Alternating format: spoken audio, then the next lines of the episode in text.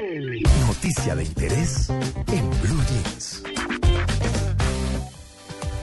Tito, ¿qué lo hace feliz? Ah, tantas cosas. Yo la verdad me considero muy afortunado y creo que soy una persona feliz. Sí. Sí, sí, sí. Buen trabajo, buena familia, ¿cierto? Sí. Sí, sí, sí. Y creo que la felicidad para mí ha sido de cosas pequeñas. Es que es eso, ¿no? Sí, y no me he empeñado en buscarla, creo que ha llegado. Bueno, eh, puntualmente, no me vaya a decir que el, El simulador el de vuelo. simulador de vuelo, sí. Sí. No, ¿qué me hace feliz? Viajar, por ejemplo, me encanta. Sí, viajar es me hace feliz, me, me causa alegría poder estar afuera. Claro, Ana- mucho. Sin hablar pues de encontrarme con mis hijas y todos esos temas familiares que, que lo hacen a uno muy feliz, ¿cierto? Pero, pero ya un tema, en temas un poquito más eh, fuera de contexto familiar, ¿sí? Sí. Viajar me hace feliz. Es una cosa deliciosa, sí, por me supuesto. envidio a, a Natalia, por ejemplo. Sí, Natalia, bueno, Natalia. Libre como el viento. Sí, que hace Para feliz a. Natalia, que hace feliz a A Natalia. mí me hace muy feliz cada minuto, cada día que paso cerca a las personas que quiero, a mi familia, a mi pareja, a mis afectos. Me hace muy feliz, María Clara, y ustedes se van a reír y van a decir que, que lo digo por ocasión, pero me está haciendo muy feliz aprender a hacer radio cerca de ustedes. Claro. De ay, verdad que me levanto, pero emocionada con el corazoncito así latiendo fuerte. No, sí, eso sí, y estamos seguros de que Amalia también, que como decía Tito, pues... eh, Hoy está- debe estar infeliz. Hoy está infeliz, hoy Porque está no puede infeliz. estar con nosotros al aire. Ha estado como, como a pedazos y bueno, estamos buscando una mejor ubicación y demás para que ella pueda acompañarnos más tardecito. Pero por uno ahora, pensando Señora. en el nivel cultural de Amalia, uno podría, y, y hablo por ella, pues porque sé que nos está haciendo a mucha Ah, sus falta. libros. leer. Sí. Eh, es increíble la, el nivel cultural de una persona pues tan joven. Sí, sí, sí, Todo lo que ha leído y esas referencias. Creo que a ella, eh, y para utilizar un poco su espacio, Sí. eh, la harían muy feliz los libros, o la hacen muy feliz los libros. Sí, por supuesto. Bueno, pues vamos a hablar de si existe la proteína de la felicidad, que es lo que les María Clara, contar. Señora, pero usted no nos ha contado usted qué la hace feliz. a mí me hace feliz hacer radio, por ejemplo. Ajá. Me, me llena, me siento plena, me encanta. A mí me hace feliz viajar también. Y hay una cosa que suena muy simple, pero que me hace muy feliz. Es recoger a mi hijo en el colegio, acompañar al grande, por ejemplo, a que vaya a su curso de pre-ICFES, estar con mis hijos, estar en familia, me hace muy feliz. Me ¿Y yo siento la rico. vi tan feliz haciendo ponques y haciendo cositas Ah, bueno. manuales? Ah, sí. sí, eso también me hace muy feliz. haciendo cosas manuales que las hacen muy bonitas. Ay, muchas Yo la vi muy feliz. Sí, eso me hace feliz. A mí se me nota, a mí se me nota mi estado de ánimo eh, que me eh, que no me gusta, que se me nota, no no lo puedo evitar. Y cuando estoy feliz se me nota también. Entonces esas cosas se me hacen feliz. María Clara. la música? En el, Sí. sí, no, a mí la música No, me total, encanta, total. obviamente. Mire, en el reino de Bután eh, consideran la felicidad como el más importante del Producto Interno Bruto. Es decir, ¿Ah, lo sí? tienen dentro del Producto Interno Bruto, Pero con- la felicidad. ¿Y Dicen que es el más feliz del mundo. ¿Y con qué lo miden? Tienen un índice de felicidad, efectivamente. Vea, Y por eso, eh, basado en esa, en, en- en- en que ese país tiene esto, la, la Asamblea General de Naciones Unidas, la ONU, en una resolución publicada en julio, eh, decidió proclamar el 20 de marzo el Día Internacional de la Felicidad. Esto fue el año pasado. Mm. Por eso acabamos de pasar el Día de la Felicidad, el 20. el 20, sí, señor. Sí. Bueno, y nosotros somos eh, declarados como uno de los países más felices del mundo. ¿no? Así es, según las encuestas que hacen diferentes empresas. Ay, pues sí. Es que aquí como estamos acostumbrados a todo, le sacamos el jugo Lo lo que pasa es que algunas veces eso viene amarrado de otro tema. Por ejemplo, una campaña publicitaria, sí, sí. entonces, claro, Mm. alguna gaseosa por ahí que proclama la felicidad. Y sí. ve, qué casualidad, resulta que Colombia es muy feliz. Sí, pero, Sí, pero en términos generales los colombianos de verdad aprovechamos y vivimos y valoramos los momentos felices. Yo creo que Colombia es un Sí. país feliz, a pesar de todos los Sí. problemas que tenemos, porque tenemos muchos, pero, pero uno ve la gente feliz en la calle. Hay países que uno ve que la gente no es tan Ay, alegre. No, terrible. Sí. Fríos como un témpano. ¿Sabe qué ¿Sabe? creo yo, María Clara? Que, Sí. que la felicidad, bueno, que a veces mientras uno menos se ponga a pensar y analizar las situaciones más felices, y a, y a veces eso pasa con cierto tipo de ignorancia. Mm. Y en Colombia, mientras menos se analicen las situaciones, pues más felices son. y yo creo que, y yo Es creo la que- verdad. Y yo Sí, creo, sí, y yo creo que por eso somos felices. Es la verdad, hay mucha gente que tiene pues cierto grado de ignorancia, que de pronto no entiende una u otra situación y pues que son felices porque, porque justamente no analizan tanto, no piensan de dónde venimos. Con no razón yo vivo tan contento. Ya, entendí. No, pero saben que en la misma dirección de, de lo que dice Amalia, eh, aquí en el Jaguar me he dado cuenta de eso. Yo me imaginaba pues una zona controlada por las FARC donde hay tanto extorsión, el secuestro, la guerra. Y ayer salí a conocer el pueblo. Mm. Esto es una sola rumba. ¿Ah, sí? Todo el mundo baila, música por todas partes, comederos, la gente sentada en el parque, más tranquilo que en cualquier parque de París o de Suiza. Estoy sorprendida de la alegría de la gente acá, los campesinos que llegaron de todas partes del país, más de 35 mil campesinos, en unas carpitas chiquitas que se les inundaron, pero estaban felices aquí celebrando que están escuchando su voz, que el país los está, dicen, teniendo en cuenta por fin, rechazando el apoyo de las FARC a, a las zonas de reserva campesina diciendo somos los campesinos los que queremos nuestro, nuestro espacio y nuestras posibilidades, pero con una felicidad y con una alegría que de verdad yo aquí estoy inspirada. Y en una zona de guerra todo el mundo me decía mucho cuidado, aquí uno quiere bailar, quiere ir a comer chuzo en un parque, quiere ir a comer arepa, todo es posible porque son simplemente felices, aprendieron a vivir con los obstáculos de vivir en medio de las armas, los tanques y las guerras. Claro, es que, bueno, es que para hablar de la felicidad, ¿existe la proteína de la felicidad? Vamos a hablar con Jimmy Daza, que es conferencista y coach internacional, para ahondar un poquito en este tema de la felicidad que, mm, tal y como publican los investigadores en Nature Communications, la concentración de, de una mm, sustancia, un neurotransmisor, es el que nos hace muy felices y que se estimula cuando algo nos gusta. Jimmy, buenos días. Bueno, muy buenos días a todos los oyentes, a Des- ustedes en la mesa. Después de toda esta carreta que hemos hablado todos acá, ¿qué nos puede usted contar de qué genera la felicidad? ¿Qué crea la felicidad? ¿Existe una proteína de la felicidad? Eh, Faltamos de un principio antes de abordar ese tema. Sí. Definir el concepto de felicidad es una tarea bien ardua. Existen definiciones muy controvertidas y complicadas. Y además es individual. Claro, porque el ser humano ha tendido siempre a perseguir la felicidad como una meta o un fin, como Mm. un estado de bienestar ideal, permanente. Unos dicen que es una estación a donde llega, otros que es un viaje permanente. Mm. Y Que otros- son y otros- momentos. Y, y realmente la felicidad se compone de pequeños momentos. Sí, son momentos que tú vas construyendo en los cuales tú sientes una satisfacción. Entonces entraríamos a definir fe- felicidad o satisfacción. Entonces aparece esta nueva hormona, que es un péptido, y el péptido es un neurotransmisor. Sí. Sería la quinta, la quinta hormona que se descubre Ah.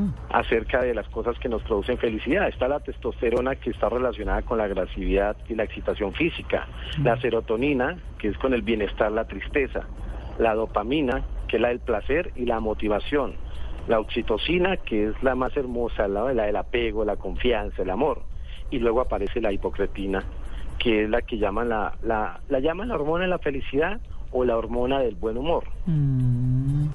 Porque en los estudios dicen simplemente que se hizo un, e- un estudio con varios pacientes donde estaban mirando televisión, compartían y comían y esto aumentaba. Y al aumentar, pues su estado de ánimo aumenta. Lo que no se puede comprobar hasta el momento, lo que no se puede comprobar es si en una situación de miedo también esta, esta, este neurotransmisor aumenta. En neurociencias, cuando trabajamos los, la teoría de los tres cerebros, el neocórtex, el límbico y el reptiliano, se ha encontrado curiosidades de que hay ciertas cosas que producen el mismo efecto. Una emoción fuerte Pero, te produce alegría y una emoción fuerte te produce tristeza, ¿no? Entonces, pero además de quiere- esto, eh, Dime. Usted, usted está hablando del- del- de, la proteína, ¿cierto? Y perdóname que lo interrumpa, pero a mí me parece importante saber si al tomar la proteína, es decir, no la que produce el cuerpo, sino tomar, digamos, una pastilla extra con hipocretina, ¿qué posibilidades hay de que luego se bajen los otros niveles? Es decir, que ya el cuerpo se acostumbre a tener esta hormona y que solamente sea uno feliz, digamos, si la toma, pero si luego la, la deja de tomar, pues me imagino que la diferencia será bastante grande y hay posibilidades de, de que haya mayor tristeza, como hay, por ejemplo, con algunas drogas que, que suben mucho los niveles de serotonina y que cuando se dejan de tomar o al siguiente día, pues es muy fuerte la reacción del cuerpo.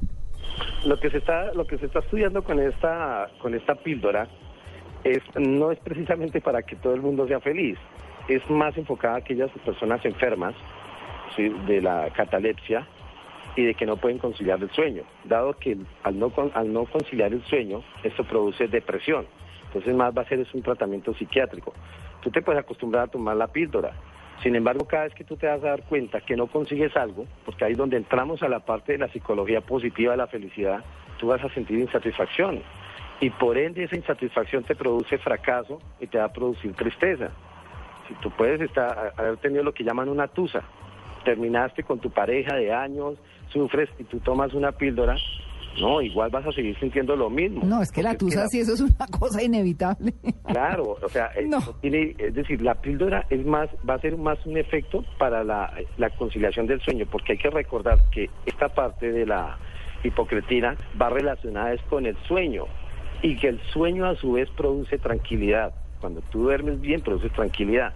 Lo que ellos descubren o algo interesante es de que cuando las personas se relacionan positivamente, positivamente, produce mayores niveles de esta de este péptido y eso causa tranquilidad en las personas y sonrisa. A ti te van a contar chistes. Te fíjate que una persona puede contar un chiste en una mesa y cuatro se ríen y uno no se ríe. Mm. Al que no le causó risa, entonces él va a sentir como como es como que no debe estar ahí. No hace parte del club. No, qué chévere, yo sí tengo que estar ahí, yo estoy feliz. Entonces, influye mucho la tranquilidad en los efectos que ustedes consiguen. Ustedes anteriormente decían, a mí me produce felicidad viajar, a mí me produce felicidad hacer radio, a mí me produce la felicidad de la familia, a mí me produce los amigos. Pero es totalmente indiscutible que a la mayoría de personas les produce felicidad saber que están con la familia, o comparten con ellos. Pero también vamos a encontrar otras personas. Ustedes pueden, quizás simplemente por molestar, preguntarle a un indigente si es feliz y, le- y él les dice, sí, yo soy feliz.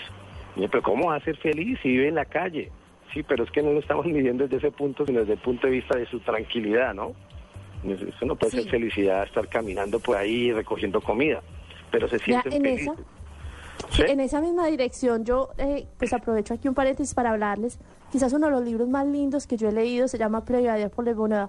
Quiere decir como buscando la felicidad y lo escribe un hombre que ha sido eh, nombrado el hombre más, más feliz del planeta. Se llama Matthew Ricard, él es el asesor personal del Dalai Lama. Y es precisamente lo que usted dice, doctor. Eh, la neurociencia ha demostrado que la felicidad no la producen las cosas que siempre hemos pensado o los valores que siempre hemos pensado llevan a ese estado de satisfacción, sino que este libro, que además pues nombra varios elementos científicos que se, que se hicieron en la Universidad de Wisconsin, muestra una cosa que para mí fue absolutamente, eh, digamos, determinante en la vida, y es que la felicidad, por ejemplo, la mayor se logra a través del altruismo de la capacidad de dar. Yo no sé si en ese momento se activan todas esas, eh, digamos, eh, glándulas y neuronas y todas esas eh, serotoninas que, que usted menciona, pero cuando usted ayuda al otro, y está demostrado científicamente, cuando usted le produce satisfacción al otro, cuando usted eh, genera placer en el otro, el cuerpo experimenta la corteza izquierda cerebral, dice este estudio de neurociencias, experimenta el estado de felicidad. Y fíjense, en- fíjense en este dato, y lo pueden ver con algunos líderes que se han comportado con una actitud mala. La venganza les produce satisfacción, pero la venganza es un acto malo, pero a ellos les produce satisfacción. Luego, cada persona, por eso es difícil definirlo, cada persona distribuye la felicidad de acuerdo a sus comportamientos. Tú puedes ayudar a alguien y te sientes feliz, como puedes rechazar a alguien y te sientes feliz. Lo importante de esta famosa píldora de la, de la felicidad es que nosotros debemos aprender es a vivir el día a día con sus detalles bonitos, nunca llevarlo a los extremos. La vida es de equilibrios perfectos, no de extremos imperfectos. Tú vas hacia adelante en la medida que vas a conseguir algo y te motivas. Y eso es diferente a un deseo, porque tú estás buscando un logro para satisfacer algo que tú quieres y que sabes que beneficia. Mientras que hay personas que consiguen muy buen trabajo, están felices, pero en sus hogares las cosas son un poco difíciles. No aplican muchas cosas de las que ven o de las que enseñan. Si tú quieres conseguir una verdadera felicidad, hay diferentes actores, ¿no? Mira, les cuento un detalle pequeñito y me pareció sorprendente la vez que leí un, un cuento de Jorge Bucay que se llama El Círculo del 99 y es sorprendente. Sí, es un rey que pone a prueba a uno de los súbditos que era fiel, leal, gozaba de ser feliz con su trabajo, a pesar de que no tenía comodidades, comía con lo que le daban en el reinado. Él, él de manera fortuita le hacen llegar a ese subalterno del, del rey, le hacen llegar 99 monedas de oro. solamente para comprobar de que la felicidad o el círculo del 99, nosotros siempre estamos buscando el, como el peso para el centavo. Y este señor, ¿qué hace? Al ver que tenía 99 monedas de oro, dice, pero es que me falta una. Y pasa de su felicidad a la infelicidad porque empieza en la búsqueda de esa moneda de oro. Entonces empieza ya no a comer, que la familia no coma, ya no tiene que más ropa, no pueden salir, porque empieza a buscar eso. Entonces la pregunta es, ¿tú perteneces al círculo del 99? ¿Cuántas de tus desdichas por encima de tus bienes? ¿O crees que debes conseguir algo para así poder ser más feliz? Como dice Bucay, nos sentimos incompletos en muchas veces porque creemos que aún nos falta algo y malgastamos nuestro tiempo en la búsqueda de ser completos. Claro. Usted tiene mucha razón. Yo creo que, bueno, son las cosas eh, mucho más allá de todos esos procesos químicos y de los neurotransmisores y de todas estas cosas. Son eh, lo que los genera, lo que los impulsa, esas pequeñas cosas que nos hacen felices, que no necesariamente son la abundancia, necesariamente son cosas materiales, son cosas mucho más espirituales y que uno, valga decirlo, con los años los va valorando muchísimo más. Así que, pues queremos darle las gracias a Jimmy Daza por, por acompañarnos hoy en, eh, en este segmento de En Blue Jeans de Blue Radio. Que tenga un feliz día. De igual manera, éxitos y feliz Semana Santa, ¿no? Ah, claro Pásenla que muy sí. bien. Sí, y claro que que recemos mucho, ¿no? sí. Bueno, María Clara. Qué ateo. María Clara, ahorita que estábamos hablando de, de- de la felicidad bruta nacional como el PIB del reino de Bután, Sí. efectivamente existe ese, ese indicador porque el rey de ese país, Jigme Singye Wanchuk, en 1972, eh, creó ese término de, así como hay Producto Interno Bruto, él creó el FBN, Felicidad Bruta Nacional, como respuesta a las críticas de la constante pobreza económica del país. Mm. Un concepto que explicaba a las peculiaridades de la economía de Bután, cuya cultura está basada principalmente en el budismo. Y, y si hay unos indicadores, los indicadores son, primero, bienestar psicológico de la gente, segundo, el uso del tiempo, tercero, vitalidad de la comunidad, después está la cultura, la salud, la educación, la diversidad medioambiental, el nivel de vida y último lugar, el gobierno. Todos estos factores permiten medir ese índice de felicidad bruta interna o de felicidad bruta nacional.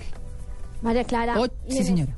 Y en esa dirección de lo que está hablando también Tito, es precisamente lo que les estaba mencionando, y es que también estaba leyendo que el cerebro es como un músculo que se puede también moldear y se puede moldear a través de las sesiones, de las sensaciones placenteras. Tengo entendido que hay que diferenciar entre el placer, que es lo que genera eh, el, no sé, un, un momento de intensos encuentros sexuales o de hacer algo que genere, digamos, eh, cierta satisfacción física y la felicidad. El placer es una emoción y la felicidad es un estado.